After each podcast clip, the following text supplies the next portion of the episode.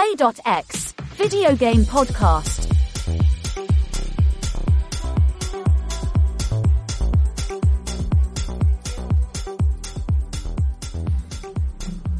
Vale, pues ya estamos en el aire. ¿Qué tal?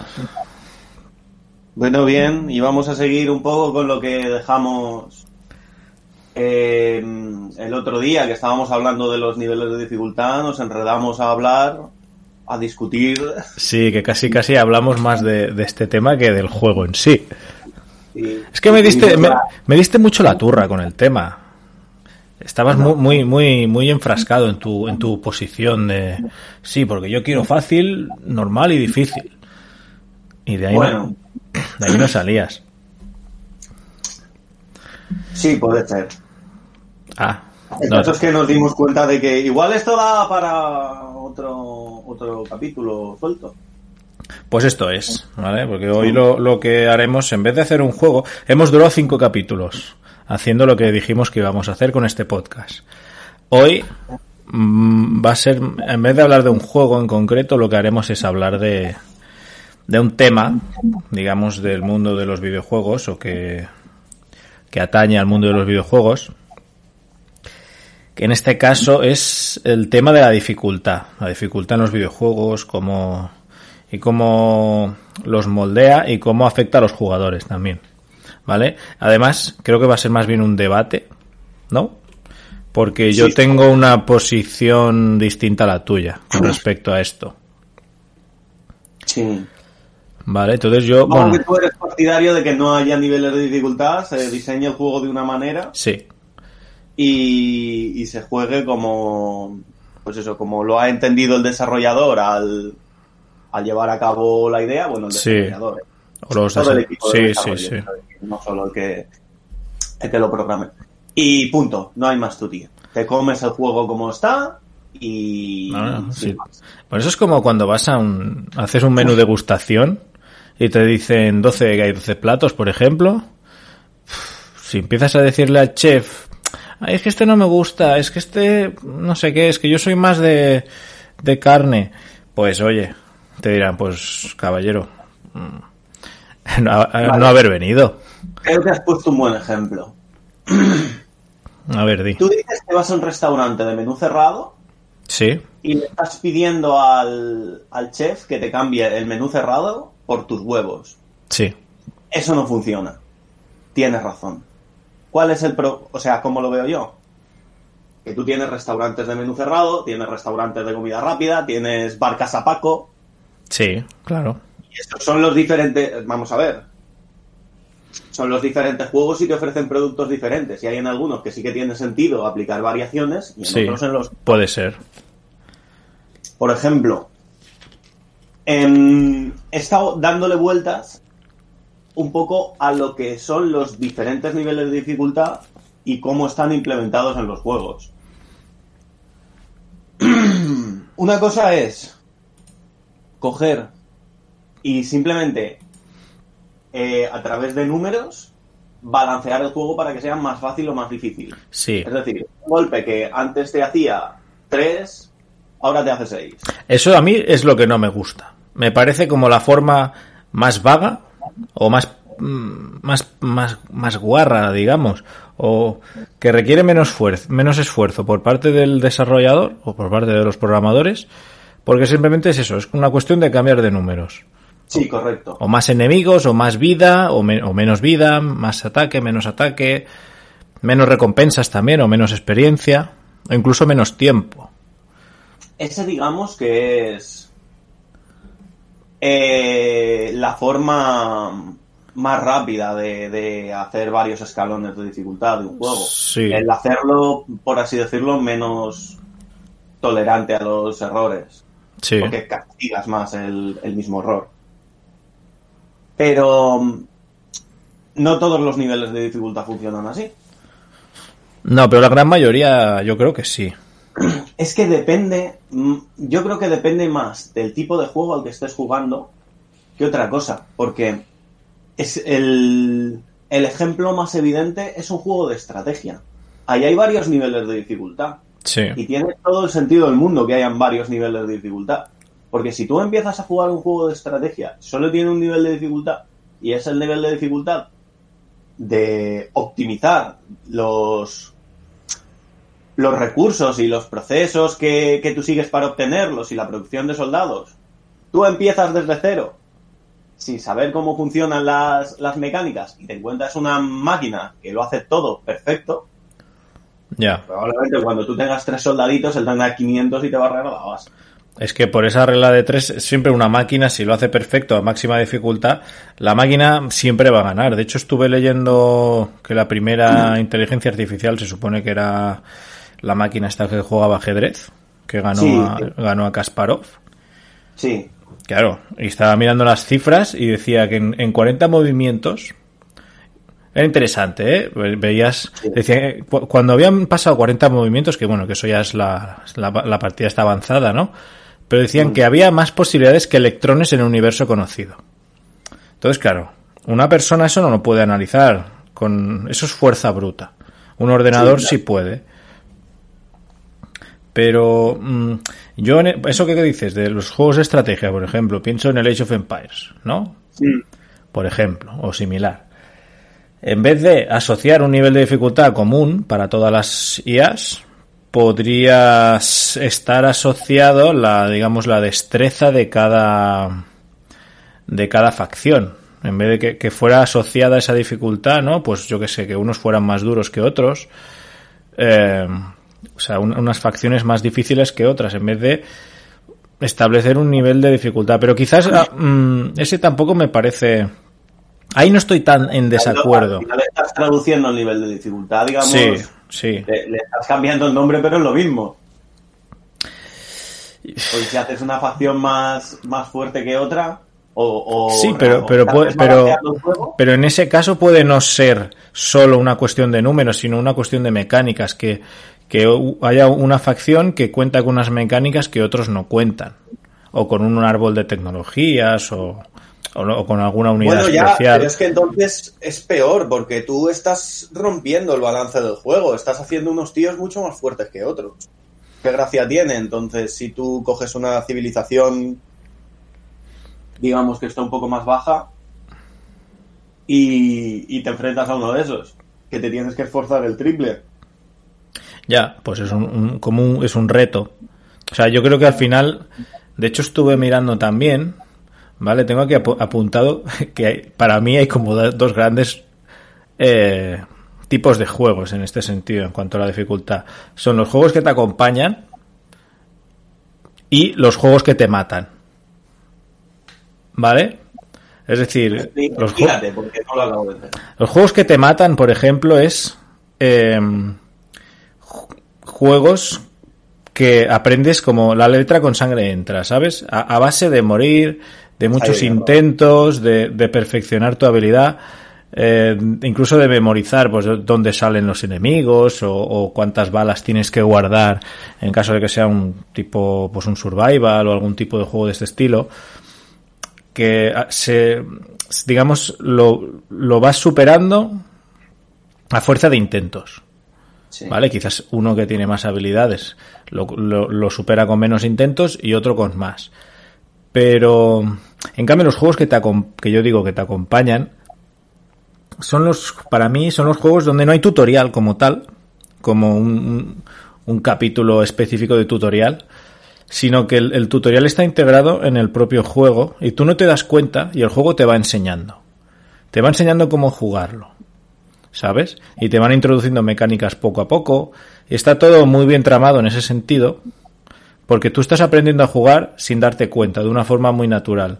Y poco a poco vas mejorando y quizás llega un momento que no te das cuenta y eres mucho mejor que al principio. La dificultad del juego puede haber aumentado aunque no tenga niveles de dificultad, pero me refiero que los enemigos de, pues de, de la mitad del juego quizás son, son más difíciles de matar. Pero digamos, tienes una progresión que es además casi transparente para el jugador, que no te das cuenta. En cambio hay otros juegos, un, que te encuentras a veces un, una barrera, por ejemplo, y tienes que pues farmear, ¿no? Tienes que ir a entrenar para superar. Entonces, bueno, El ah, enemigo es una patada en los dientes, te aguantas. Sí. Pero bueno, eso, esto igual también se desvía un poco, porque una cosa es farmear y otra es eh, lo que es el, propio nivel de dificultad. Pero bueno, yo creo que esos juegos están bien diseñados.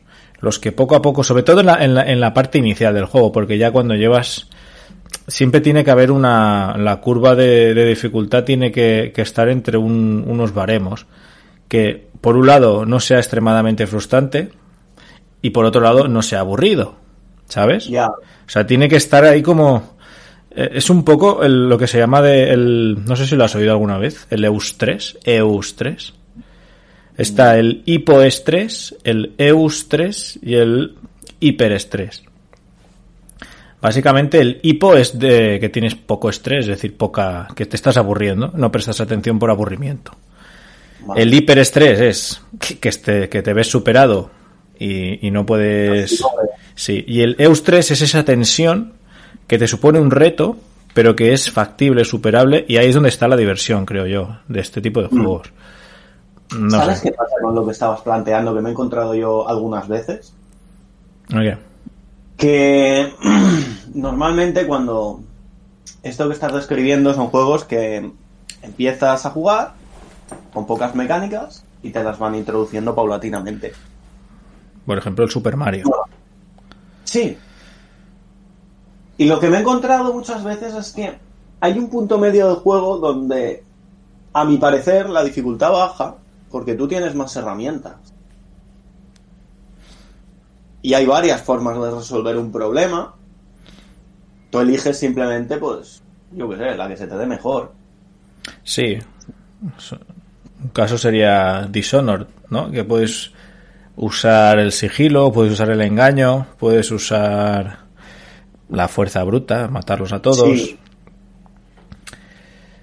Mm, Pero bueno, yo, yo creo que eso al final también hace que un juego sea más rico, que tenga varias mecánicas y que el jugador pueda usar la que más le gusta o con la que más cómodo se siente en vez de una única mecánica, que, es, que quizás sería un juego más repetitivo, con menos posibilidades. No, claro, claro, eh, evidentemente. Lo que me refiero es que eh, es otra vez lo que lo que comentaba un poco en el tema de lo que decías tú de los diferentes ejércitos. Tú en el momento en el que aplicas esa variedad es más difícil mantener un digamos un balance. Ya, eso sí, eso sí, que hay alguna facción que esté rota. Siempre habrá mecánicas mucho más explotables que otras. Sí. Pero eso pasa de todos modos, yo creo. Sí, Juegos claro, que claro. no están bien balanceados cuesta mucho, yo creo. También porque además y la... y aunque estén bien balanceados, en el momento en, que, en el que tú quieres hacer las cosas, eh, ya te lo digo, quieres ofrecer varias posibilidades y que sean lo suficientemente diferenciadas unas de las otras, Sí, o hay una respuesta claramente correcta, es decir, tú puedes resolver el problema por tres o cuatro vías, pero hay una que es mucho más fácil, ahora date cuenta de cuál es, eso me parece correcto, o hay eso, cuatro vías, y hay una de ellas que, por cómo está diseñada, suele resultar más fácil sistemáticamente. Eso me parece ya un poco más dudoso, pero bueno. ya, ya. Bueno, eso es que hay una mecánica que está rota. O algún personaje, por ejemplo, un ejemplo muy claro que a mí me, me gustaba explotar bastante en su día, es el, el Imperium. Hostia, sí. Es, ese juego es el rey del balance. Es ¿eh? mítico. Y- claro, en el Imperium 3 los egipcios estaban rotos, pero rotísimos. Porque con respecto a las otras facciones, aunque yo creo que eso tampoco era algo buscado, pero tenían una habilidad que pues, la- si se la podía subir al, al máximo no necesitaban comida, que eso ya era una ventaja enorme respecto al resto de facciones, que no tengan que preocuparse de la comida porque no se debilitaban si te cortaban los suministros. De hecho, no los necesitabas ya, los suministros. Casi. Es que. Y, y luego además tenían... Podías aumentarlos de nivel muy rápidamente, con otra de las habilidades que... Bueno, más que habilidades, una investigación en, en el templo. Y luego tenían los lanzadores de hachas. O sea, era una combinación y claro, entonces si juegas con egipcios básicamente lo que haces es que, que no coman, que no necesiten comer, te sacas todos los héroes a nivel 12 y, y, luego también, bueno, había una serie de investigaciones que valían la pena también hacer en cuanto a la experiencia. Y luego lanzadores de hachas, entonces, claro, aquello era un, un río de hachas. Y, y, el coger y desintegrar al héroe enemigo. Sí, sí, eso, sí, sí. De que podías apuntar con todos los lanzadores al, al héroe. Y claro, el héroe como aunaba una serie de características que influían a, al resto de, de unidades, claro, si le cargabas al héroe, pff, le, le, desmontabas el ejército al, al rival. Sí. Las unidades se organizaban por regimientos y el, y el héroe te dirigía a los regimientos. Sí, sí. Tú, eh, si tú cogías y matabas al héroe, digamos que todos esos soldaditos que iban con él se quedaban huérfanos. Sí, se quedaban desperdigados. Y, y, perdían, perdían muchísimas capacidades. Y perdían nivel, sí, sí, sí, porque les, el, el, héroe como que les influía, ¿no? Les, les infiere cierta, cierta, cierto nivel. Pero bueno, es, es un ejemplo de, de, Pero el juego, ¿ves? Está desbalanceado. Había otras facciones que también eran buenas y se podía hacer frente a los egipcios, ¿eh? Sí, los germanos eran basura. Sí, o, los germanos no, pero el romano imperial era bueno. Y, y algún otro, los, los íberos eran buenos. Eh, entonces, mmm, pero era divertido el juego. Bueno. A ti no igual no te lo parece, pero bueno. No, a mí no me gustaba demasiado, pero bueno. Pero sí, pero, pero, pero sí, sí, pero. El juego tiene una, una gran fanbase y todo esto, Sí, que sí. se hizo un, un remaster y tal, que es un juego muy querido. A mí no me gusta personalmente, pero oye, cada uno. O sea, que entiendo que le pueda gustar a la gente. Sí. Pero ves, entonces a mí, ya te digo, esta forma de lo que comentabas al principio, ¿no? De, de que la dificultad vaya por niveles, donde simplemente se tocan parámetros del, del propio personaje jugador o del, del tiempo que tienes para hacer algo. De que los enemigos tengan más vida o que tú que, o que tú hagas menos daño o que o que te den te suelten menos recompensas eso es algo no sé a mí no no me no me gusta porque preferiría que hubiera un único nivel de dificultad que representara la experiencia que, que han ideado no o que han pensado eh, los desarrolladores bueno al final también lo hacen un poco para muchas veces para alargar el juego, es decir, sí. no te lo plantean como diferentes niveles de dificultad, sino que tú te pasas el juego por primera vez y sí. una vez te lo has pasado desbloqueas el siguiente modo de juego, en el siguiente, en el siguiente modo de juego pues todo es mucho más fuerte, sí. tú conservas tu personaje con todo lo que has conseguido a lo largo del juego, sigues avanzando y, y todo, ahora todo es más fuerte, ahora tú sales de del tutorial y el primer tío en pelotas con un basto te, sí, sé, sé, que hay muchos juegos que lo hacen y de hecho yo creo que hay gente a la que le gusta esto. Yo eso no lo veo mal porque al final es una manera de de alargar, digamos, la, la vida del juego. Ya. No me parece tampoco algo Sí, supongo que sí que es un poco artificial, pero bueno. Sí, sí, no, a, a, mí personalmente no me gusta. O sea, yo quiero vivir, o sea, jugar una experiencia concreta y ya está. Y, y eso de, de, añadir cambios mmm, de este tipo, pues no. Claro, es más, pero... me gusta mucho más. Si alguien quiere disfrutar más de un juego, se lo pasa y dice, hostia, ¿ahora qué hago? Porque me ha gustado mucho y quiero seguir jugando. Me gusta mucho más los, los challenges estos que hacen tipo speedrun, ¿no? Son eh, como retos autoimpuestos y ya creo que lo comenté en el, en el último programa que, por ejemplo, en Pokémon, que Pokémon es un juego fácil en general, es bastante sí. fácil pasárselo. Al final no deja de ser un juego orientado a niños. Entonces, sí. la gente que quiere más, que quiere, pues juega aplicando una serie de normas eh, en, en, esa partida. Y recuerdo que había pues una que, no sé, lo que, o sea, realmente puedes hacer lo que quieras. Eh, capturando solo Pokémon de tipo fuego. Eh, o había una que era capturando los primeros de cada... Sí, el, ¿El qué? Eh, creo que se llama Nuzlocke. Que tú. Sí, no, no, sé. El primer bicho que te sale en una ruta. Correcto. Sí, sí. Entonces, bueno. Los Pokémon no pueden morir. Bueno, morir. eh, perder toda la salud. Si lo pierden, pierdes el bicho y eso. Sí. Entonces, nadie te impide hacer eso. Realmente no estás modificando el juego para nada porque es algo, digamos, que, que estás haciendo tú por tu cuenta. Mm. ¿Vale? El juego no te impide capturar más, más Pokémon, por ejemplo, si, si te apetece. Pero bueno, entonces el que quiere más dificultad, ahí lo tiene. O tiene speedruns, tiene este tipo de, de normas.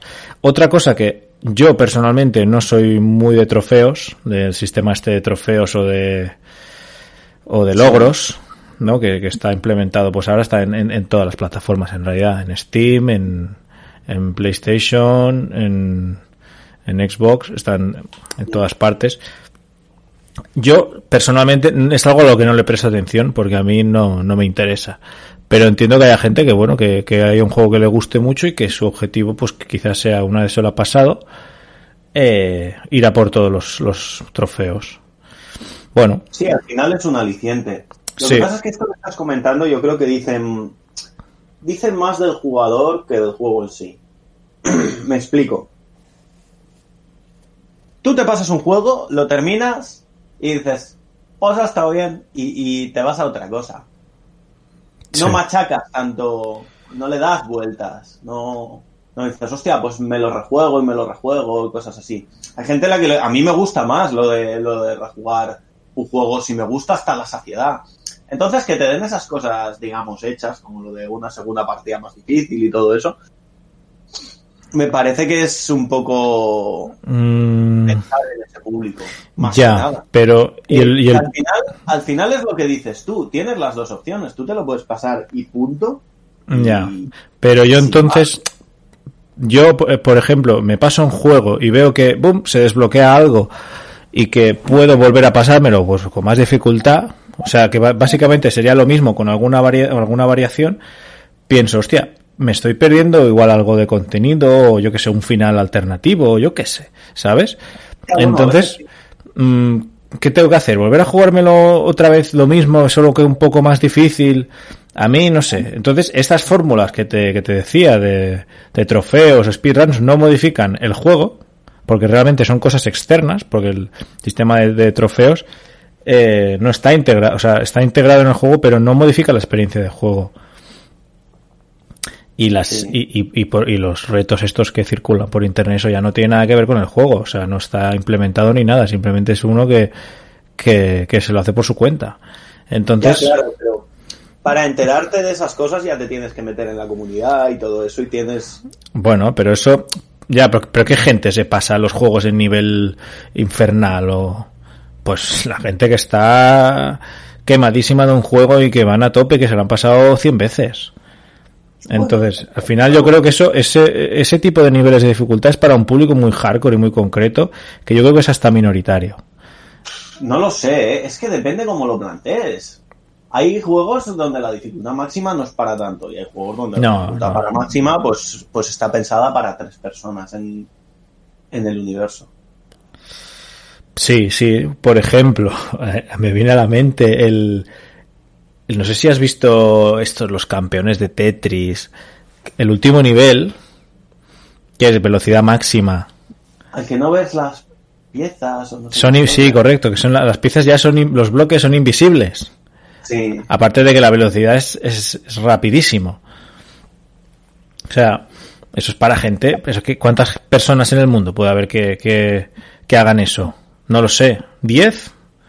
No lo O sé. 20, es que bueno, no lo sé. No lo sé porque hay mucha gente que está muy mal, pero no lo sé. Entonces yo creo que, que al final mm, no me parece mal eh, que esa gente pues busque otra vuelta de tuerca, pero desde, o sea, modificar la experiencia de juego solo para que cinco quemados se, se lo terminen de, No, pero es que tú no estás modificando la- el juego base, tú estás poniendo un añadido en plan de, eh, mira, si te ha gustado mucho, pues tienes esto. ya. Pero no sé, pierdes pierdes mm, algo de, de contenido quizás. De hecho he estado, he estado mirando un poco mm, el, más o menos los, los sistemas de dificultad que hay, porque al final, aunque a mí no me guste que haya niveles de dificultad, todos los juegos tienen un nivel de dificultad, aunque sea uno, que es el, el que es. Sí, vale. ¿Vale? Sí, sí. Sí, sí, o sea, cero niveles de dificultad no tienen que tener uno, por lo menos, que es el, el que sea propio del juego. Entonces estuve mirando y básicamente eh, lo que hay fórmulas que a mí me parecen mejor que lo de simplemente tres niveles o cuatro, los que sean niveles de dificultad que van cambiando eh, parámetros. Por ejemplo, o sea, primero sería eso, tres niveles, ¿no? Luego una un pasito más allá es el tema de los niveles dinámicos, que no sé si te, te has encontrado en algún juego. God of War, por ejemplo, creo que lo hacía. Ahora los últimos no lo sé, pero en los primeros seguro que si morías dos o tres veces contra el mismo enemigo, te sugiere, oye, eh, te está costando un poco, ¿quieres Te sugiere, ¿eres tonto? Sí, sí, sí, es un... Claro, te lo tomas mal, ¿no? Dices, oye... Entonces te, te dice de bajarte de nivel. Y, y- de hecho... eso- sí, eso lo, lo he visto en, en algunos juegos. Era- Sí, sí, sí, sí. Ya te digo, de, de hecho no sé si solo te baja el nivel para ese boss o te baja el nivel del juego eh, entero. Porque luego también es verdad que hay, hay juegos que sobre la marcha te dejan bajar el nivel y otros juegos que no. Que cuando ya has empezado una partida con un nivel concreto de dificultad, eh, te lo tienes que comer hasta el final. Sí. Luego está la dificultad, entre comillas, adaptativa, que ya tú no seleccionas un nivel de dificultad, pero en función de cómo el juego te ve, te va subiendo o bajando. Por ejemplo, un, un ejemplo muy claro es el, el Mario Kart. Hmm. No sé si, por muy bueno que seas el Mario Kart, el segundo siempre te seguirá de cerquita. Porque corren más los, los karts. ¿Sabes? Bueno, pero eso sí que es artificial entonces, ¿no? Sí, eso, yo no, no te estoy diciendo que me parezca bien, solo te digo que es así. Pero es algo quizás más transparente, no te das, no es tan evidente.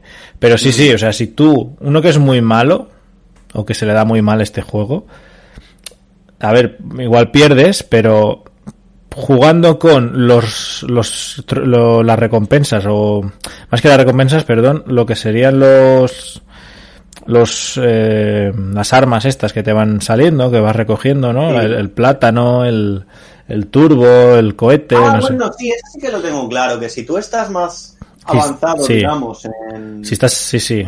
Si si estás vas al final, primeros, evidentemente no te va a tocar eh, el que te hace avanzar no sé cuántas sí, el ¿no? cohete, ¿no? El cohete que es, que es para los últimos puestos que te avanza un montón. Y si eres eh, de los pr- primeros te toca peores cosas. Sí, claro. Bueno, también tiene sentido que si vas de los primeros te toquen los plátanos para fastidiar. a Bueno, ahora mismo no sé si tocan los plátanos o, o te... Pero hay cosas que no te tocan. Claro. Entonces, bueno, a mí me gustaría que fuera aleatorio 100%. Porque al final también es como una ayuda que, que intenta... Es Bueno, lo que te digo, pondría un modo de juego que fuera aleatorio 100%, pero también dejaría el normal, porque si, si lo han pensado así para balancearlo, hombre, tiene sentido. yo creo que eso es para que, digamos, todo el mundo se lo pase bien. Niños y... Muchas cosas, ¿eh? ¿Dónde has guañado? Pues sí, yo creo que es para eso, para, para que los niños que a veces eh, se les da un poco mal el tema de los juegos de conducción, pues para echarles una mano y, y luego gente que, que, son más buenos, pues que, que no se adelanten tanto, porque aparte del tema de la aleatoriedad de los objetos, está que corren más los karts. O sea, si tú te, si tú te, si tú vas primero y te adelantas mucho, te siguen de cerca. O sea, nunca vas a abrir un hueco tampoco como hacía Hamilton o, o, o Vettel hace unos años en la Fórmula 1, que le sacaba un minuto. ¿Sabes? Siempre los tendrás cerquita. Entonces, eh, otro juego en este sentido que he leído que también hace esto de la dificultad adaptativa es el de Alien Isolation. Oh, vale, sí. Pero porque mm, ese juego, Sí. ¿hablamos de él aquí? No. Vale. ¿Es este de supervivencia en el que te está persiguiendo un Sí, alien sí, sí, sí, sí, que en principio solo, solo hay uno. Sí, vale. Que es más como la primera película, un poco. Eh, no lo he jugado, me da mucha curiosidad, pero sí, como, como la primera. Sí, está muy bien. Pues, pues la inteligencia artificial es más o menos agresiva también, o, o más inteligente en función de, de cómo te vea. ¿Sabes cómo está diseñado? ¿Cómo? El alien, digamos que tiene mm, eh, dos cerebros, por así decirlo. Uno que sabe dónde estás en todo momento y otro que no lo sabe. Entonces, el que no lo sabe es el que dirige al alien. Hombre, porque evidentemente si el que lo sabe todo dirigiera al marciano, pues te reventaría siempre y punto. Sí. Entonces, el que no sabe dónde estás le va haciendo preguntas al otro. Y el otro le va respondiendo rollo frío caliente. Pues no tenía ni idea de esto. El que no sabe dónde estás y que dirige al bicho va aprendiendo de lo que tú haces. Es decir, si tú siempre te escondes en los mismos sitios, pregunta primero por esos sitios. Y así aprende. Así es como, creo que a grandes rasgos, por lo que me explicaron, así es como estaba diseñado. O sea que tiene como dos inteligencias artificiales. ¿No? Bueno, realmente yo no diría que son dos inteligencias artificiales. Uno, digamos que son los datos y el otro es la inteligencia. O sea, es como si tú le preguntas a Wikipedia y aprendes de la Wikipedia. La Wikipedia no la consideraría una inteligencia, sino un banco de información. Ya, pero el otro para responder si es frío o caliente también tiene que tener algún, alguna serie de... Bueno, sí, no- no- ya te digo, no sé los detalles, pero por lo que tengo entendido funcionaba de esa manera. Pero que además me acuerdo que un colega que se lo jugó me decía, hostia, tío, vaya, se aprenden, ¿eh? Me escondía, no me acuerdo dónde era, así debajo de, de una camilla o no sé dónde, y, y al principio el, el alien no venía o se pasaba por ahí, pero dijo que a la tercera vez fue directo. Pues... En cuanto lo encontró ahí un par de veces, a la tercera fue, fue directo y se lo cargó a la primera. Pues yo tampoco lo he jugado, aunque me... De hecho no sé si lo tengo. Y me tienta mucho porque habla muy bien de él. O sea, Pero qué miedo. Sí, pero bueno, es, es, de, es de aliens, no, no, es tan, no es tan grave como lo Ah, tuyo.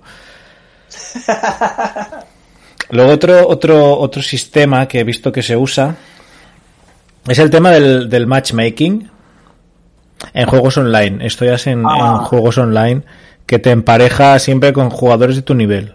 Que eso sí me parece bien.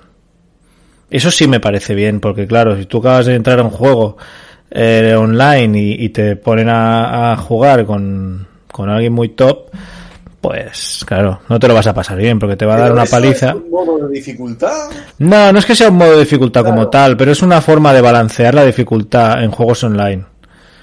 Porque claro, ahí la dificultad no está programada, es un jugador real.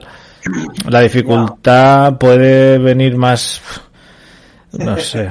No, o sea, realmente yo nunca, que yo sepa, nunca he jugado un juego online que, que puedas escoger un nivel de dificultad antes. No, claro. La dificultad la ponen los jugadores. Un juego online cooperativo, sí, pero ya está. Sí, si es cooperativo, sí. un grupo contra Sí, sí, sí, sí, sí. Sí, sí, sí, sí. Como, mira, sí, el primero que se me viene ahora a la cabeza es- sería, pues, Left 4 Dead una cosa. O Neverwinter Nights, que jugábamos. Neverwinter Nights que tiene. Neverwinter Nights no está planteado de esa manera. No, pero bueno, como hay enemigos que son más duros que otros. Además, la dificultad de- del juego la determina el que crea el servidor, ¿no? Sí, sí, sí. Qué recuerdos, qué, qué gran juego. Sí, a ver. Pero bueno. la dificultad del juego es discutir con los otros jugadores. O bueno, encontrar Pues Sí. estaba hablando antes del Dead by Daylight y lo estaba comentando con unos amigos que he visto memes y viñetas y, y pensaba, va, no será tan cierto. La diferencia de jugar a ese juego como asesino entre semana y en fin de semana. Espectacular, ¿eh? ¿Sí? Hombre, sí. Cuando he jugado entre semana me encuentro a gente que sabe jugar, que me aguanta las persecuciones, que me, que me marea, tiene muy clara cómo, cómo jugar como superviviente. Y el, el fin de semana vienen los domingueros, ¿ok?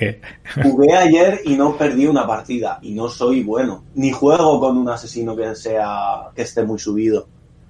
No perdí ninguna. Espectacular. La gente lo hacía todo mal.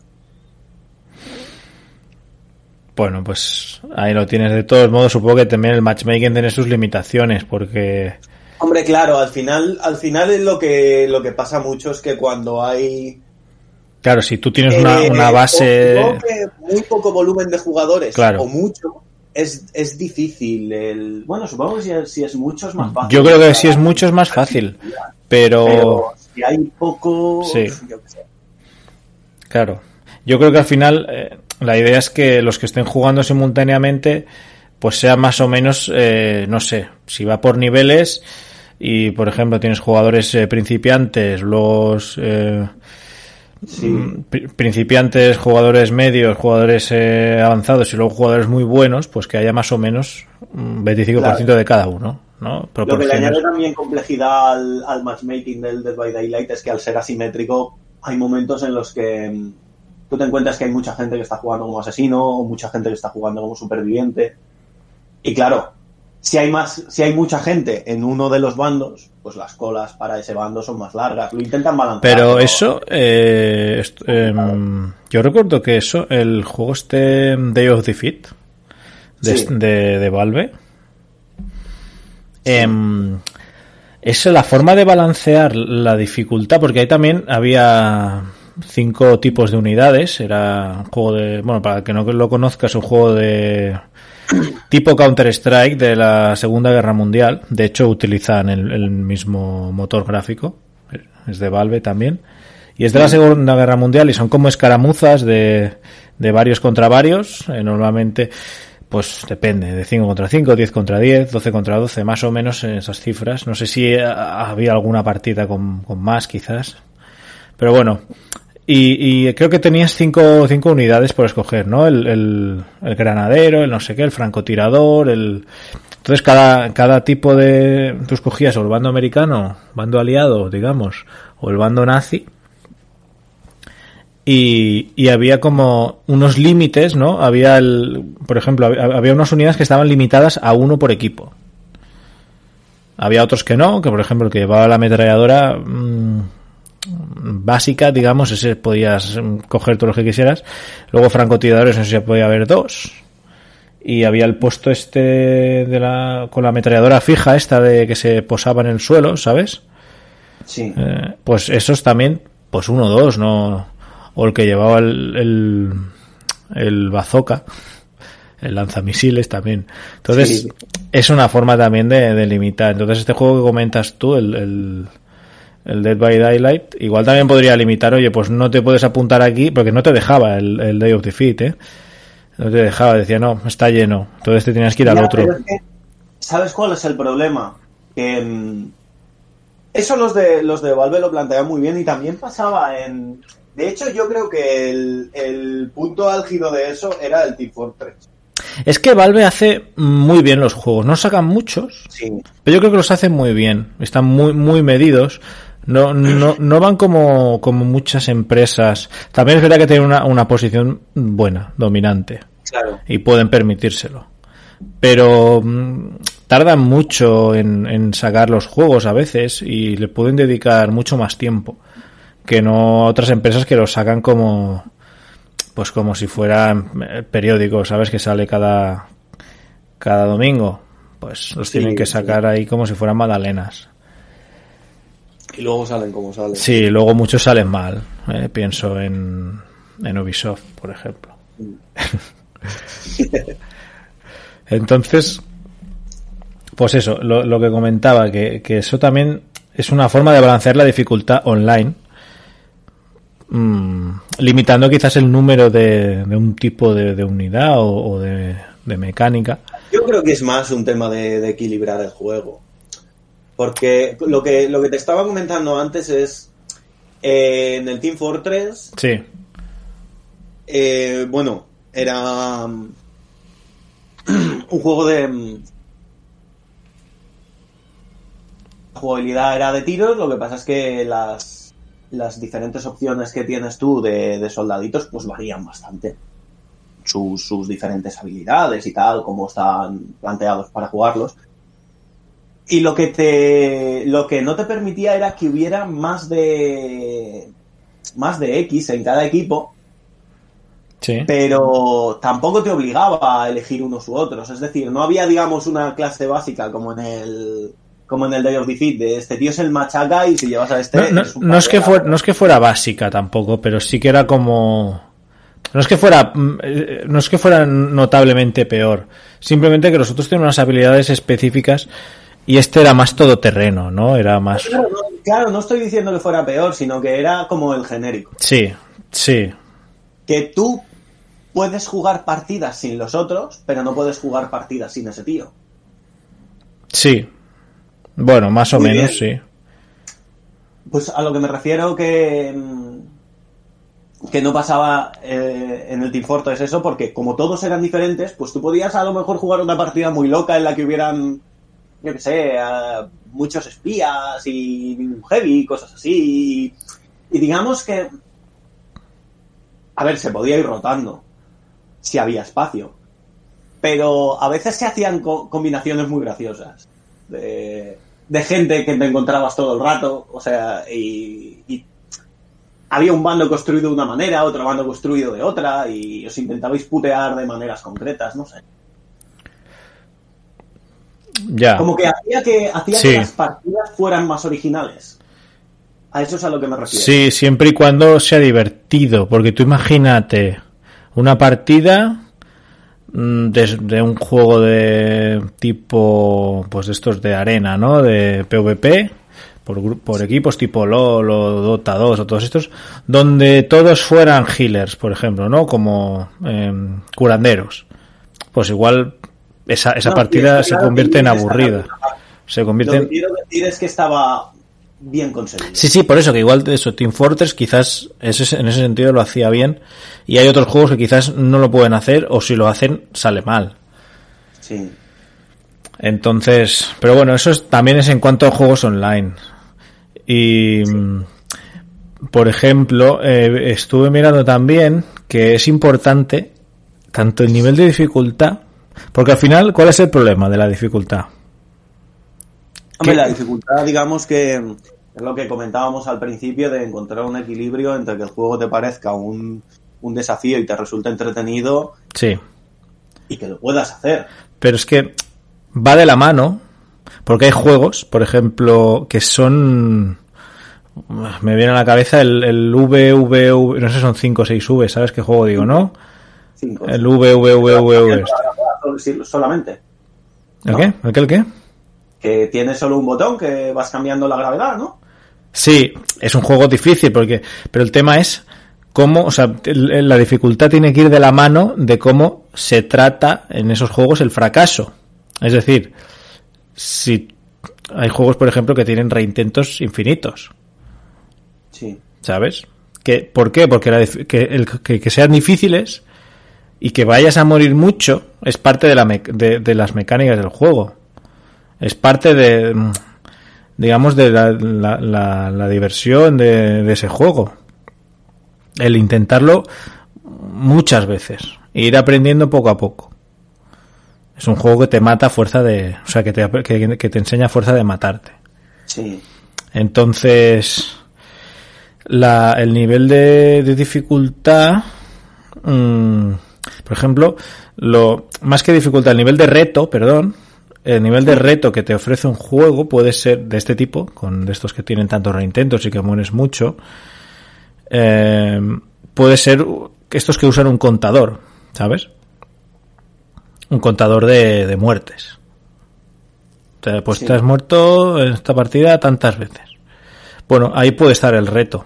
No, no que tengas que hacer ese juego más, más fácil, para que todo el mundo, para incluso el, que, el que tiene peores habilidades, pueda pasárselo. Sino que la dificultad es, oye, voy a intentar bajar mi marca, en este caso muertes. Otro ejemplo que creo de tema de contadores es que al final estás, digamos, compitiendo contigo mismo, es el tema de juegos de conducción, un tipo Gran Turismo, que puedes jugar contra relojes, y siempre, si tú haces una pista o un circuito, lo haces en un minuto y medio, pues siempre puedes intentar rebajar esos tiempos, eh, puedes comparar tus tiempos con, con tiempos pues a nivel nacional o a nivel europeo o mundial. Eso no me Sí, parece claro, mal. Eso un sí- momento que la dificultad ahí será exponencial.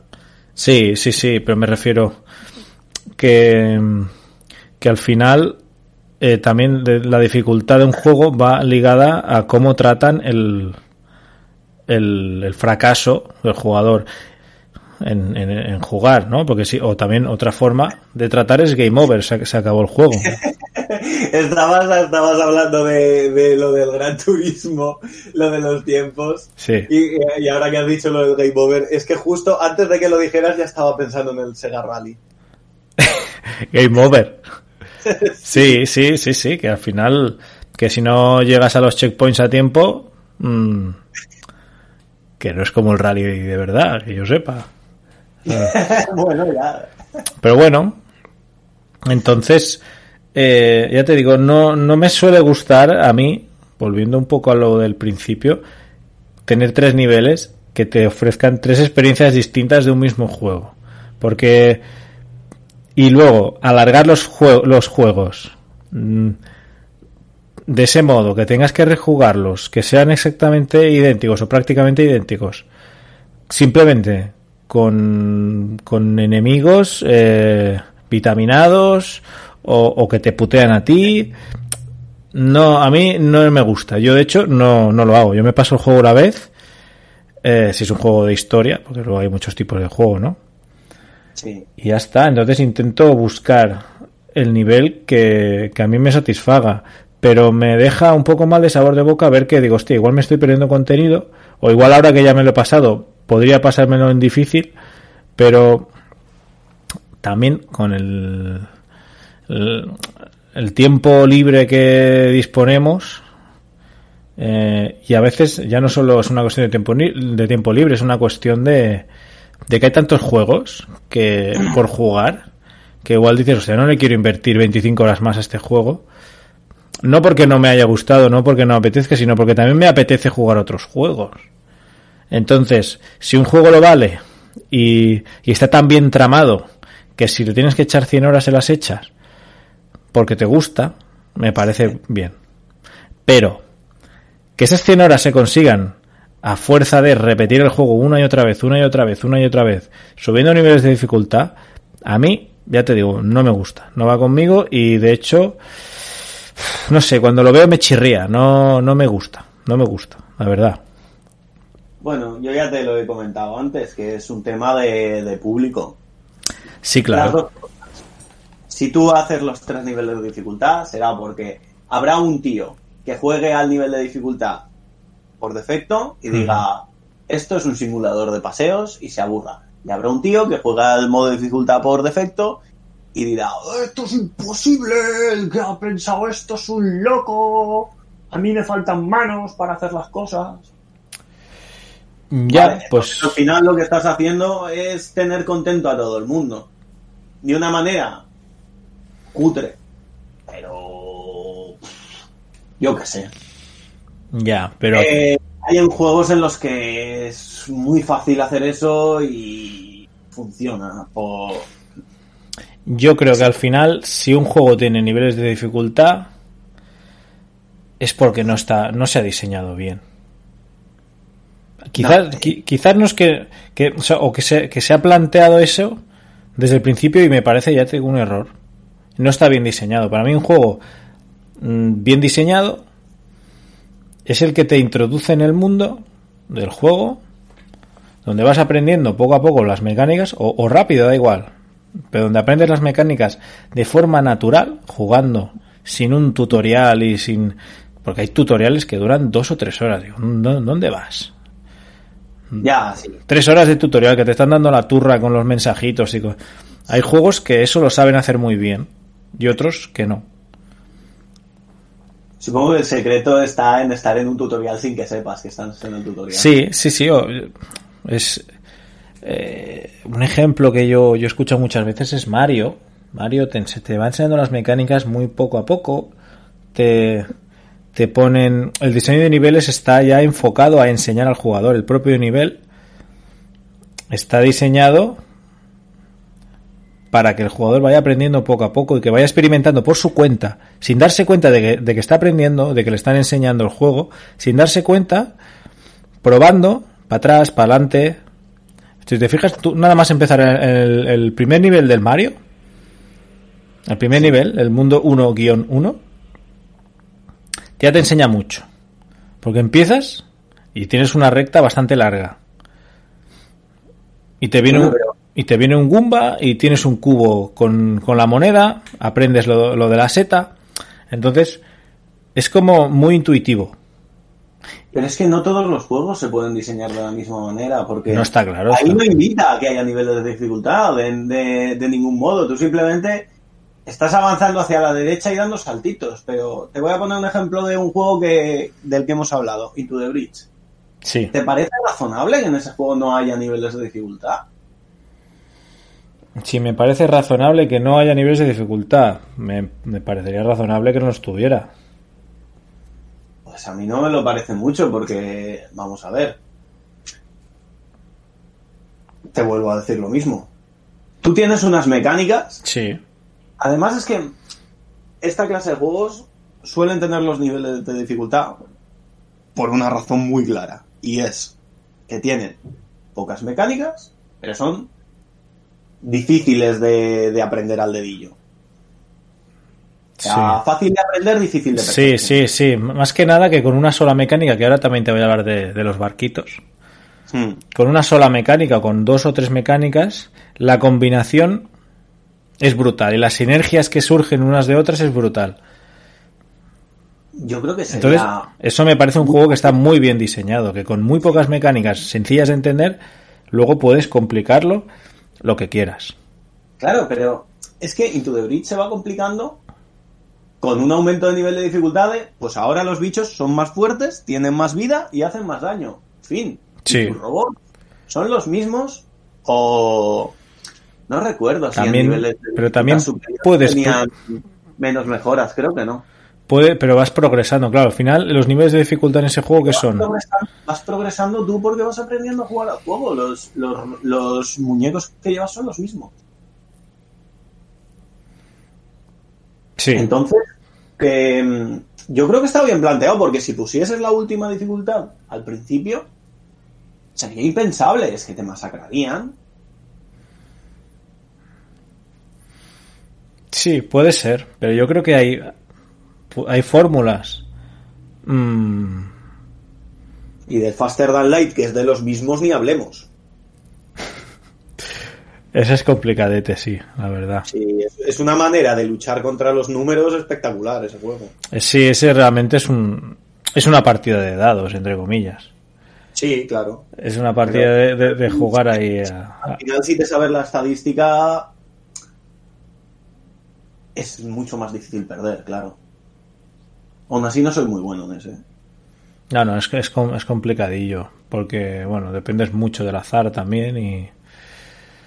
Pero bueno, sí, puede ser que en algún caso, sobre todo yo creo que los casos que involucran inteligencia artificial, pues, eh, como era el caso de Age of Empires o juegos deportivos, por ejemplo, me parece bien que existan inteligencias pues más agresivas, otras más defensivas eh, y algunas digamos con que cometan menos errores.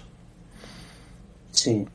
Pero ya no son tanto niveles de dificultad como rivales a los que porque eso al final son cuando haces tus partidas libres, ¿no? O personalizadas. Pero por ejemplo, cuando juegas una campaña, cuando juegas las campañas del Age of Empires, la primera campaña realmente es un tutorial. Entonces, sí. y luego se van complicando.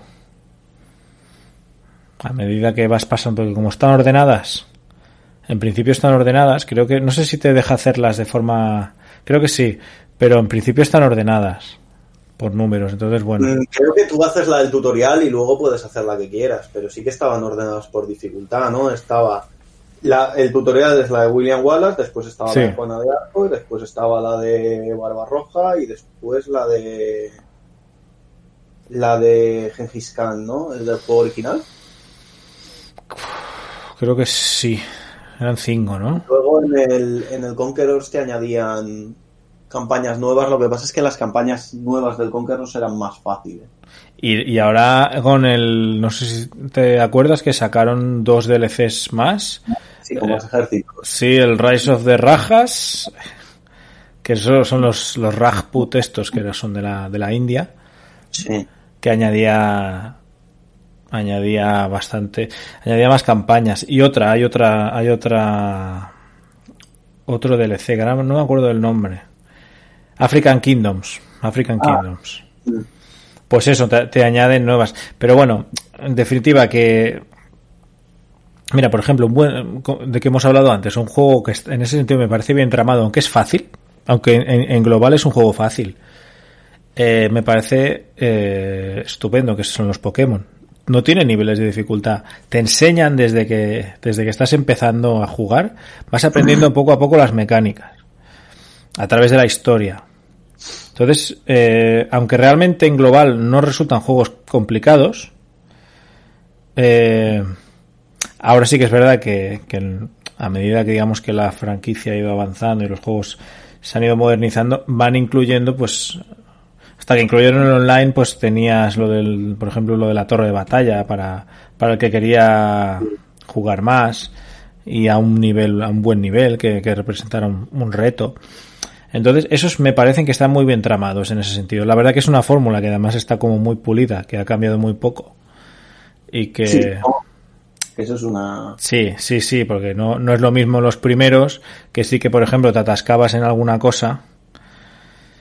Y además es un buen ejemplo, porque al final es un, es un RPG. Sí. No, de todos modos, a mí no, no me parece mal atascarte, o sea, que, que he dicho antes que tenías que farmear y tal. No me parece mal que a veces te atasques un poco.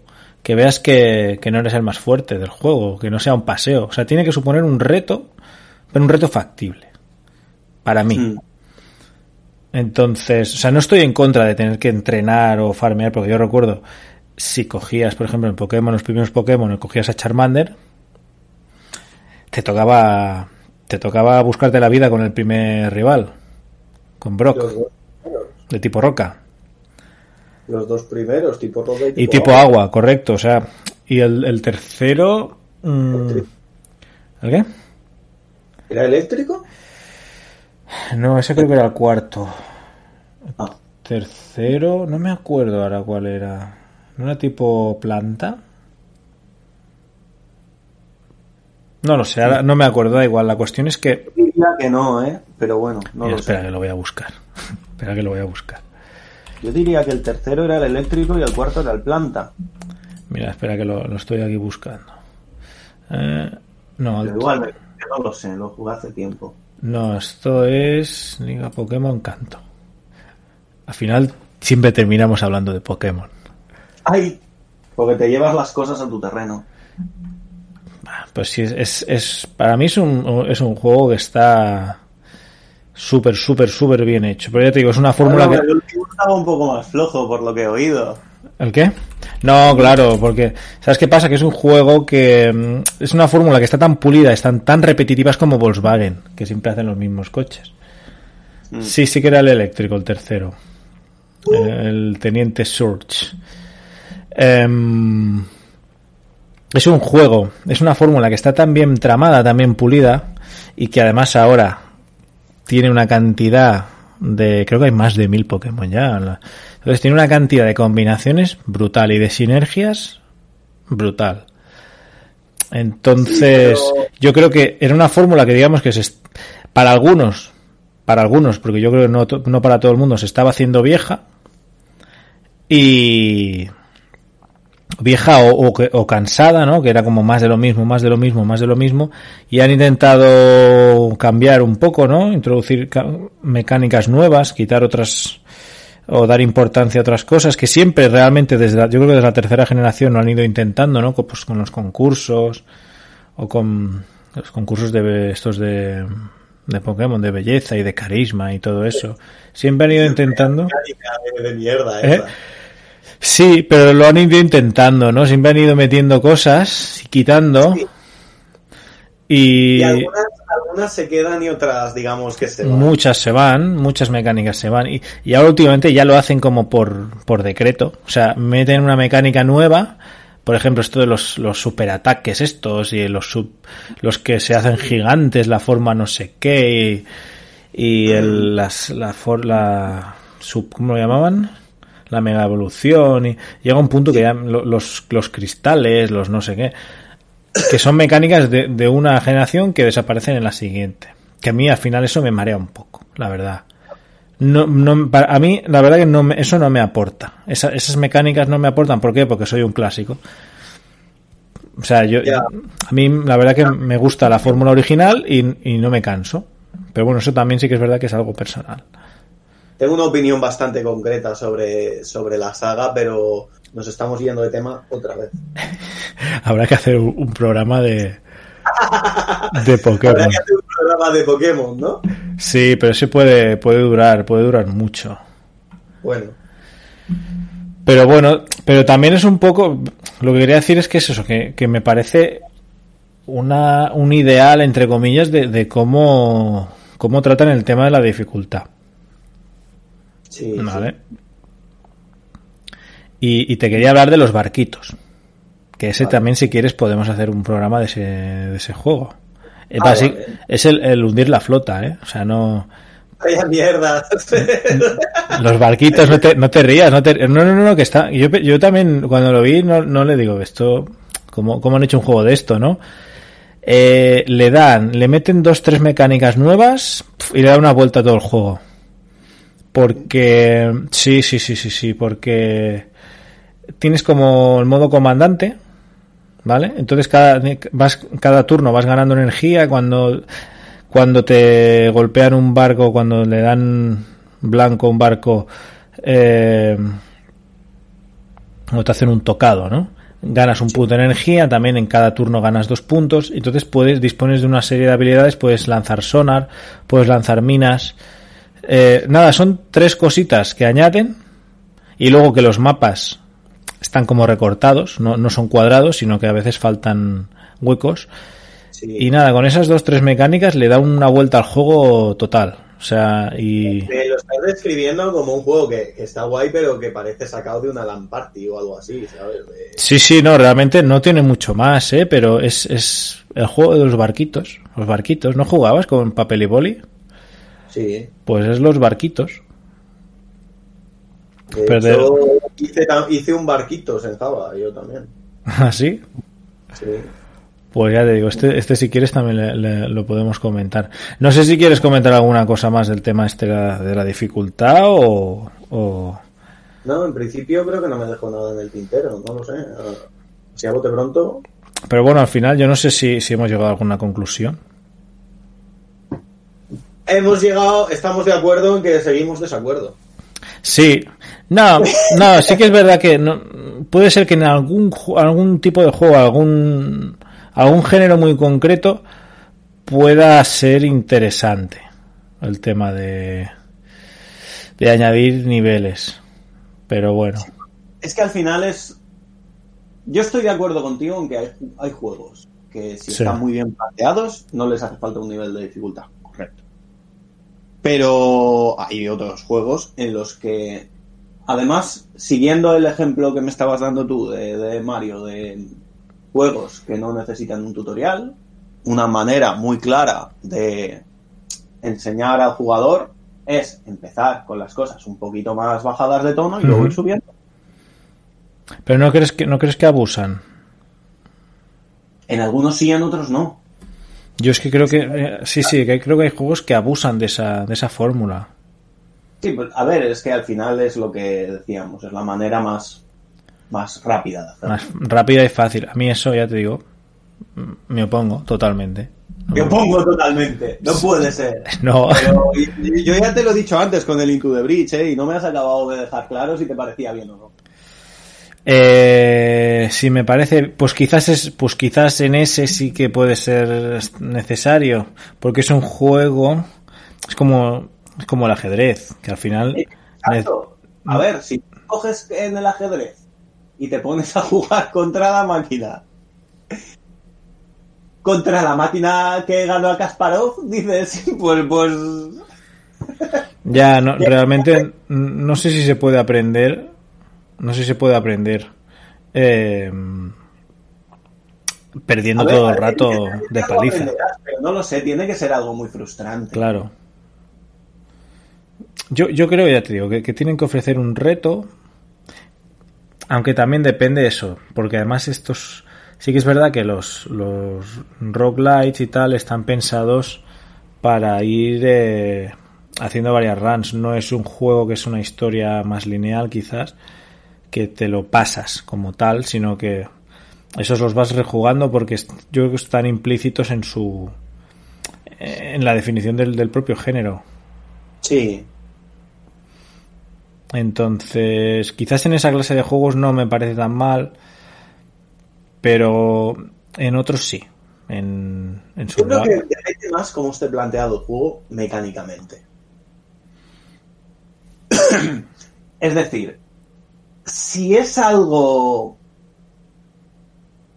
tipo un sistema muy complejo de estrategia Sí, y tú estás jugando contra la máquina hasta que te familiarices con él, te va... A lo mejor no te, no te resulta...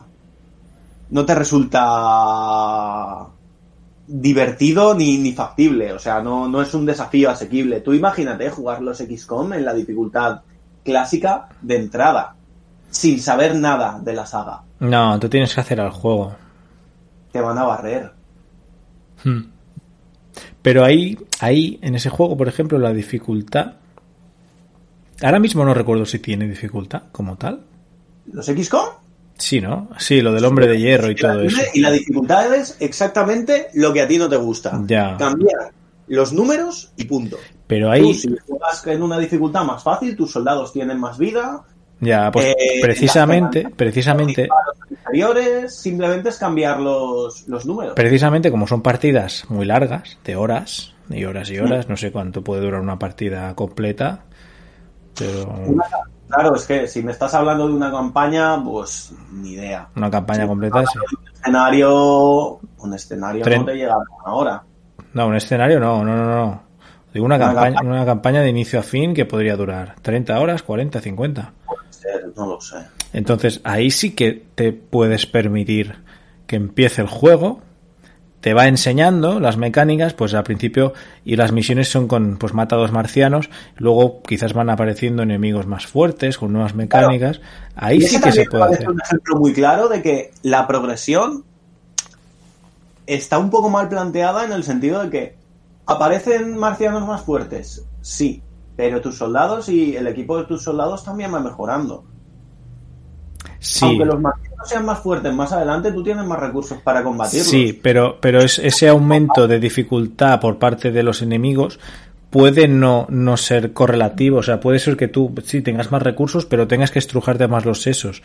Pero digamos, Claro. como cuentas con ese aprendizaje que has hecho hasta ese momento de, de las mecánicas del juego, vale, has Sí, mejorado un poco tus soldados, igual no han mejorado tanto como tus enemigos, pero ahora cuentas con, con tu habilidad, con tu inteligencia.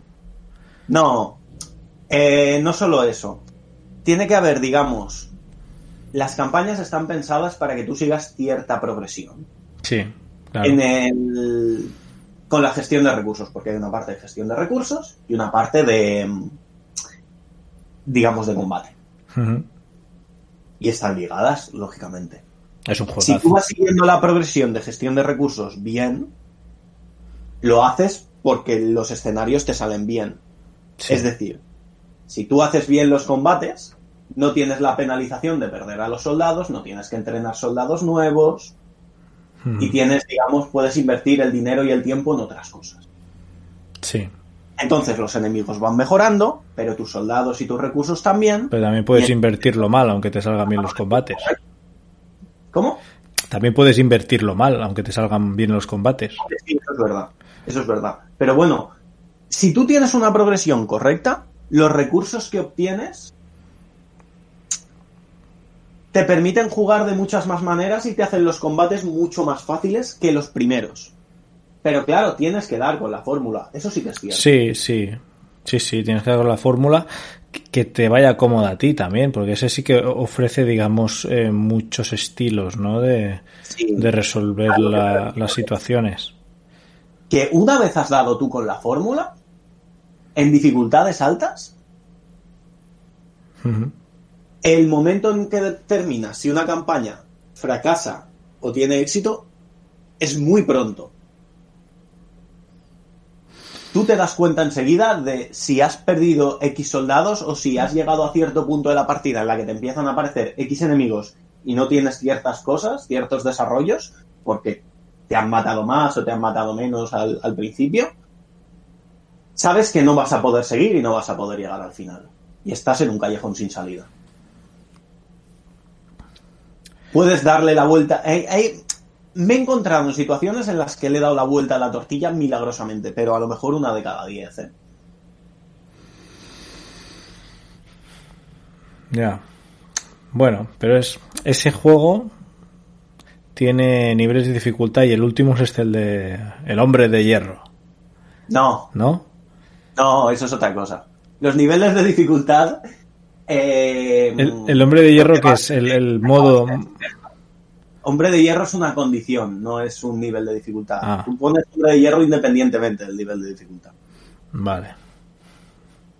Pensaba, pensaba que era el, el- como el nivel máximo de dificultad. No. No, pero Pero le añade dificultad al juego, en Es realidad. lo que comentábamos antes de los desafíos autoimpuestos. Esto, digamos que no es. El juego te lo sugiere. Sí, están programados, ¿no? Sí. Pero tampoco te obliga. Ya. Es decir, es una opción que tú puedes activar o no. Y bueno, el hombre de hierro es que. eh, lo que comentábamos. Tú tienes una campaña, vas desarrollando tu base, vas equipando a tus soldados, Sí. vas desplegando tus misiones. En esa. en- Dime, dime lo, lo último que se ha cortado. Tiene que tú vas desplegando a los a tus soldados en misiones, en esas misiones combaten, los soldados van acumulando experiencia, Sí. etcétera, etcétera. Sí, sí. Muy bien. Claro, ¿qué pasa? Que si a ti una misión te sale mal, cargas la partida y la vuelves a jugar. Ya. El hombre de hierro no permite eso, ¿no? Claro, es la manera más evidente, digamos, de, Ya, pero al final, si lo piensas, si lo pero si lo piensas, al final eso es eh, una cuestión de de que son dos formas distintas de jugar. Una es claramente más fácil que la otra. Claro, claro. Pues lo de Hombre de Hierro, el juego te da la opción de que el juego autoguarda y tú no puedes echar atrás en ningún momento si tomas una mala decisión. Pues e- eso sí que modifica la experiencia de juego, porque las decisiones que tomes igual no serán las mismas si sabes que puedes, eh, dices, venga, me arriesgo con esto a ver si sale bien, y si sabes que no puedes eh, volver atrás y, y cargar la partida anterior y dices, hostia, pues igual es más conservador, ¿sabes? Mm, Bueno, supongo que si estás empezando, sí, pero si ya llevas tiempo, tienes bastante claro, digamos. Tienes como una especie de manual, por así decirlo, que seguir, de qué hacer en qué situaciones. Bueno, ya te digo, a, a- a mí...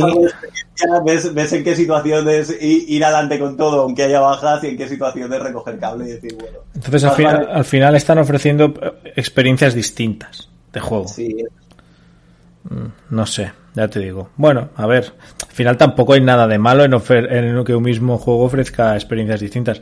Mismamente, los barquitos. Puedes No jugar. malo que un juego te ofrezca experiencias distintas, pero si me cambias los niveles de dificultad con números, me enfado. Si lo, si- si lo hacen los, si- los barquitos no tienen niveles de dificultad, ¿eh? Pero vale, vale. no, porque aunque sí que tiene cierta estrategia también, ¿eh? Sobre todo con el, pero sí que es verdad que ofrece dos modos, el modo clásico, que es los barquitos de toda la vida, y el modo comandante, que es con lo que te comentaba antes, de las habilidades y de la energía y todo eso, que le añade esa vuelta de tuerca que yo creo que es el modo divertido, porque los barquitos clásicos al final, eh, bueno, pues es un juego bast- bastante, bastante de azar, aunque puedes seguir ciertos patrones, pero está muy limitado. En cambio, con el modo comandante, pues puedes seguir un poco más de estrategia. Pero bueno, eh, realmente está ofreciendo dos experiencias, son como dos juegos en uno. Sí. No sé si en el caso del XCOM llega a ser eso tan así. Que yo creo, yo diría que no.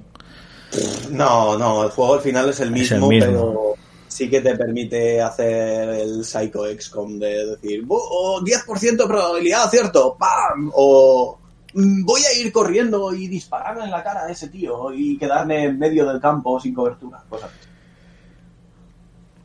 Y luego si te conviertes en, en hamburguesa humana, pues cargas partida y ya está. Sí, sí, por eso. Pero son. Ahí, ya te digo, no, no. Esas ideas a mí personalmente no me terminan de convencer. No terminan de convencer.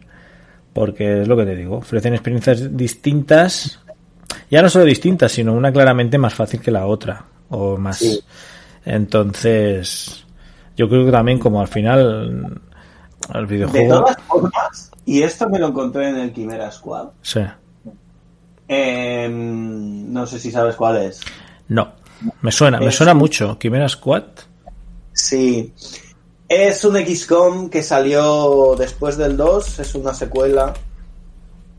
Pero no es Vale. un XCOM. Estoy viendo así fotos. Ah, XCOM me suena, vale, vale, vale. Sí, sí, sí, que es de la saga XCOM. Es, en la- es de la saga XCOM, tiene muchos elementos eh,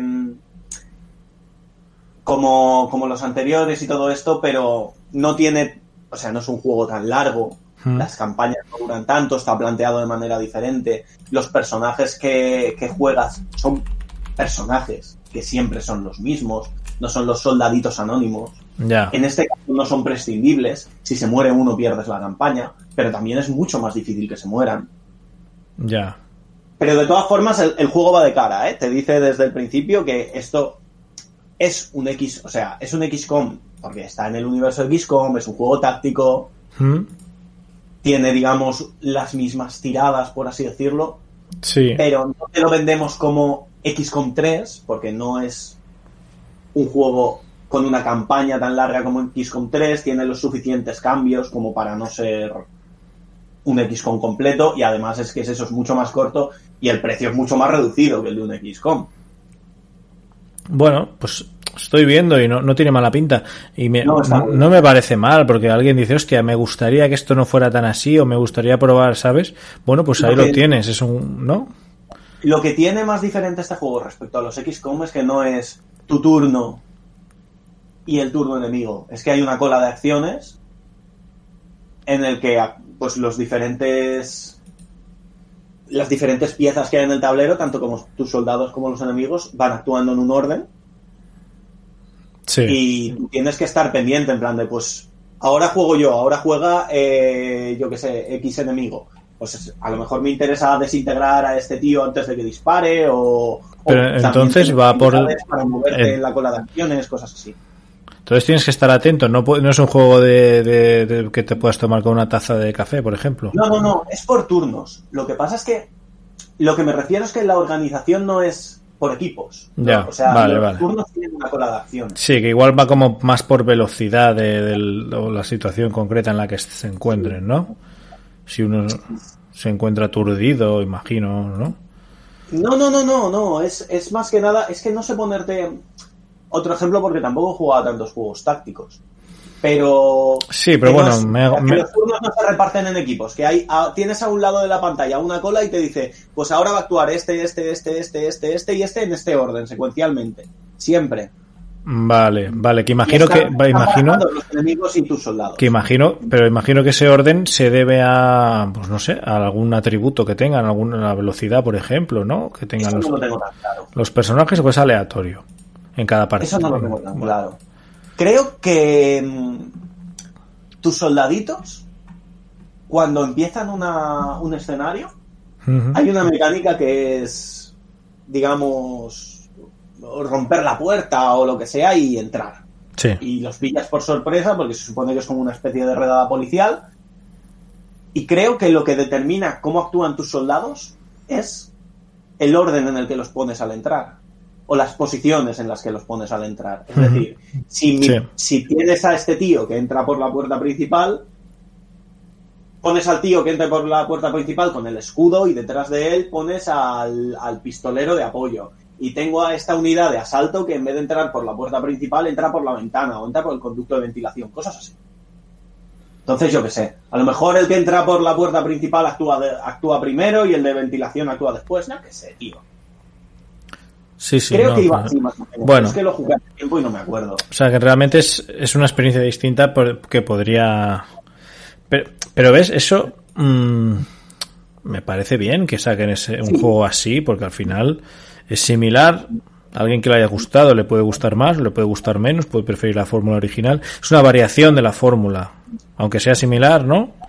Sí, no sé, a mí me, me parece un juego bien traído, pero lo que te, lo que te quería comentar es que cuando salió, lo jugué cuando salió y Sí, me, Esos me juegos- suena, me suena que me lo son comentaste. conocidos por, bueno, porque a veces eh, no están especialmente pulidos de salida. Y yo intenté jugar en Hombre de Hierro, como siempre, Obvia- pero obviamente, me, ¿no? pasó que, me pasó que tuve que repetir una campaña porque el punto de autoguardado estaba bugueado y no me permitía seguir. No te permitía guardar. No, no me permitía jugar. Es decir, eh, el juego se congelaba y cuando yo cargaba, Sí.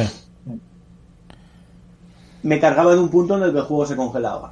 No porque, no porque fallara la aplicación en sí y me saltara el mensaje este de Quimera Squad ha dejado de funcionar, sino porque llegaba un punto en el que tenía que saltar una secuencia de vídeo en el juego y pegarme con un enemigo. Y esa secuencia no saltaba nunca y estaba con los soldaditos ahí en el mapa, sin poder salir del mapa, porque era una misión de estas de, de trama y no podías volverte. Y la misión no, po- no podía continuar tampoco. ¿Te imaginas que eso formase parte de la dificultad del juego? El, el- poder jugar. El poder jugar, ¿no? Es un juego tan difícil que no lo puedes jugar. Para darle el botón de jugar que se te vaya moviendo. ¿No? Es que es, es muy difícil el Me ha juego. pasado, ¿eh? Me ha pasado, ¿eh? De estar en algún juego y que se me cuelgue en el menú y pensar, joder, este juego es tan difícil que no, no puedo Sí, pasar del menú. sí, ¿eh? sí, sí. Es que hay juegos que son tremendamente injustos. Por, por su dificultad. Es una dificultad tan absurda. De esto es que te pone una trampa invisible nada más salir y dices, pero qué puta gracia tiene esto. A mí esos no me gustan nada. No me gusta nada. Pero bueno, eso quizás no está más, no, es más una cuestión de diseño de, que de dificultad, de niveles de dificultad como tal. Pero sí, sí, pues estaría, estaría curioso. Qué difícil es. ¿no? Que, no, que no Bueno. puedas. Todo esto para decir que mm, eh, entiendo que no pongan. Entiendo que si son así de chapuceros no pongan el modo este de hombre de hierro de por defecto para curarse en salud.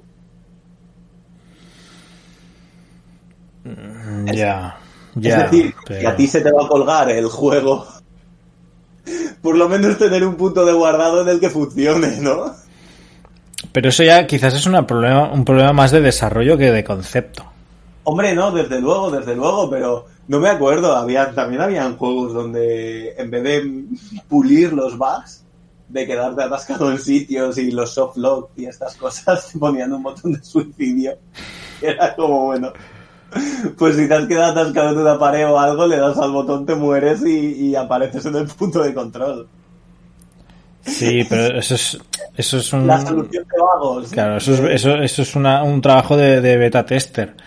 Sí, que es lo que te decía, que como no, como se sacan como churros los juegos, Sí. eh, ya no se miman tanto, yo creo. O se destinan esos recursos a, a, otro, a otras cosas. Vale, me parece que nos estamos yendo de tema otra vez. Bueno, no sé si quieres comentar algo más de del tema de la dificultad. Llevamos ya una hora y veinte, ¿eh? Se- Vale. Pues no, en principio no, pero bueno, antes te he dicho que en principio no y nos hemos estado hablando a lo mejor 20 minutos más. Sí, o- que seguro que no me viene nada más a la cabeza. Pero si me tiras de la lengua, igual sí. No Sí, seguro, seguro. Yo creo, que, yo creo que hemos cubierto bastante el tema yo creo que también. Ahora quedaría hablar de otro de Pokémon de Pokémon. y de los barquitos. vale, Hombre, si quieres hacemos un programa del próximo programa de los barquitos. eh, me Eh. parece bien. Está, está muy entretenido, ¿eh? Está muy, muy, muy entretenido. Porque ya sí, podemos hablarlo más en profundidad si quieres. También tampoco da para tanto realmente. Bueno, Pero bueno, es el, el típico... ¿Eh? un vistazo al juego y si vemos que no nos da para un programa entero, pues hacemos otra cosa. Ah, yo creo, yo creo que sí queda, ¿eh? Sí queda para, para 40 minutitos. Está, está bien, está bien. Es un juego, más que es, que es de, echar partiditas rápidas, está muy bien. O sea que si quieres lo podemos hacer ese, por ejemplo, o, o hablar de Pokémon. Que ese siempre está bien también. Las dos cosas me parecen correctas. Aunque es verdad que yo en los últimos dos tres juegos ya he desconectado de Pokémon, ya no. Estamos en la misma página entonces, yo me, yo me caí antes ¿eh? de Pokémon. Ya, yo, yo, yo más que nada ha sido una cuestión de, de que ya no le dedico tanto tiempo, porque bueno, porque la vida, la vida es como es. Bueno, yo es más que nada por decisión personal de, de cómo funciona corporativamente Nintendo. De, su objetivo es más pues el vender maquinitas y yo no soy de comprar maquinitas. Entonces, si vas a si vas a sacar 17 millones de consolas portátiles y cada consola portátil va a tener su, su Pokémon, yo no voy a estar comprando las DS, la 3DS y su puta madre DS. Y ya está. Porque no me gusta tener andar manejando tantos dispositivos, ¿sí? Ya, pero al final es un negocio y esos juegos venden. entiendo, entiendo cómo lo plantean y tal, y que haya mucha gente que, le guste y todo esto. Mm. Yo solo digo que no es para mí. Y que los juegos que hacen están bien y me, y me gustan, pero, pero no me gustan tanto como para suscribirme. Lo siento, es lo que hay. Estás moralmente en contra la plataforma. No, no estoy moralmente en contra. No me parece que sea aprovecharse de la gente lo que hacen tampoco. Simplemente que yo no soy su público, sin más. Eso no es un ataque contra Nintendo, ¿no? es solo que a mí no me... Es una opinión personal. Sí, sí, sí. No, no, que al final realmente lo más cómodo es jugar desde el PC porque... O desde una portátil si ¿Por qué? Porque el PC te sirve para muchas más cosas. Claro. No es un aparato, además es escalable, eh, es, es, capítulo, ¿eh? ¿Dónde jugar y cómo? Es actualizable. Al final, yo creo que las consolas, tal y como están planteadas, lo único que... Pero bueno, sí, sí, eso es para, para otro capítulo, pero vamos, para mí también han perdido un poco el sentido que puede tenerlo en algún caso particular ¿eh? de, alguien, pero al final realmente siguen existiendo porque existen los exclusivos. Yo creo que si no, mm, la gente prefería invertir dinero en comprarse un buen PC, que no, no es algo que se te queda obsoleto cuando sale la siguiente generación, sino que el PC no es, no es que haya una generación de PCs, es algo que hay un parque de, de ordenadores en el planeta que, que es eh, variable, que va cambiando, tú puedes ir cambiándolo por piezas, es algo que no es que hay un salto generacional como tal, sino que tú vas, puedes ir pasito a pasito mejorándolo a, medida que lo vayas necesitando. Sí, pero lo que pasa es que si hacemos un programa de esto nos va a quedar una mierda porque los dos pensamos lo mismo, necesitamos aquí un pipero o algún fanboy que nos porque esto hay que seguir comprando consolas si no discutimos no tiene nada. Bueno, podemos buscar argumentos de, los que sí por internet, ¿no? Gente sí, argumentos que no nos creamos ni nosotros, leerlos y mm. decir, bueno. Sí, No, sí que tienen argumentos a favor, ¿eh? las consolas, el de... Pero cada vez menos, porque como tienen arquitectura de PC eh, y ya la, gente defendía, no, es que tú pones el CD y te olvidas. No, ahora pones el CD y tienes que descargarte 14 gigas Em, empiezan, también tienen caídas de frames, eh, tienes modos de rendimiento, modos de gráficos, modos no sé qué, entonces llega un punto que dices, coño, pero sí es casi lo mismo que jugar en PC. Ya. Entonces creo que están perdiendo un poco la razón de ser. O sea, la, la, la única razón por la que existen, yo creo, es por tradición y porque por tradición y venden por tradición y porque mantienen exclusivos. Si se cargan los exclusivos, si empieza a ser todo multiplataforma y todos los juegos salieran en todas las plataformas, especialmente en PC, mmm, mucho menos sentido, sí. Claro. De hecho, también es, una forma artificial de mantenerlas, de mantener su, su existencia y su razón de ser. Pero bueno, si quieres lo, lo, lo, dejamos apuntado para, hablar otro día también del tema de las consolas. Sí. Que también sí, sí, está bien. Sí, sí, sí. Vale, pues eh, lo dejamos aquí. ¿no? Vale. Después de una horita y media de chapa, hablando de barquitos, del Super Mario, de no sé qué, del XCOM. Pero bueno, yo creo que ha quedado interesante, ¿no? Que es un, es un tema que a veces quizás eh, la gente pasa por alto, ¿no? Cuando juegas, al nivel de dificultad. Bueno, es, es que es como, es como todo, es... Es marketing, porque si te dicen que si te ofrecen, ¿no? Tú dices, mira, tú vas a un concesionario eh, o te vas a comprar un sofá, ¿no? Dicen, mira, este es, te ofrecen tres, tres modelos de sofá, uno barato, uno caro y uno que está en medio de los dos. Eh, todo el mundo te- tiende a, a- a escoger el de en medio, pues esto es lo mismo. Te ofrecen tres niveles, por eso cuando te, ofre- te ofrecen cuatro es una putada. Claro, porque ¿dónde, dónde está el término medio? Claro, vale. ¿Cuál, ¿El normal cuál es? El norm- porque normalmente cuando son cuatro es fácil, dif- fácil, normal, difícil y muy difícil. Mm. Mm, ¿Cuál coges? ¿Normal o difícil? Cuando empiezas a jugar a un juego. Yo no suelo coger fácil, suelo coger normal. Sí. ¿Te puedes creer que yo creo que por primera vez en mucho tiempo me, me jugué un juego con fácil y punto? ¿Cuál? El Persona 5 Strikers. ¿Por qué? ¿Por qué? Es Estaba jugando, no me estaba gustando demasiado la jugabilidad. ¿Y qué querías? ¿La historia solo? Sí, y al final dije, pues mira, es porque era o ponerme a, a farmear y a echarle más horas Sí. o bajarle la dificultad porque llegaba un momento en el que, por lo menos tal y como lo estaba jugando yo, tampoco es que yo sea muy bueno en esta clase de juegos, ¿eh? No, Pues- me, no me daba. Pues o sí, sea, sí, me, me me- sorprende bastante viniendo de ti, que, que yo te considero un hardcore. Pero yo no he jugado a... Y Estás hablando de alguien, tío, que el último hack and slash que jugó es el Prince of Persia.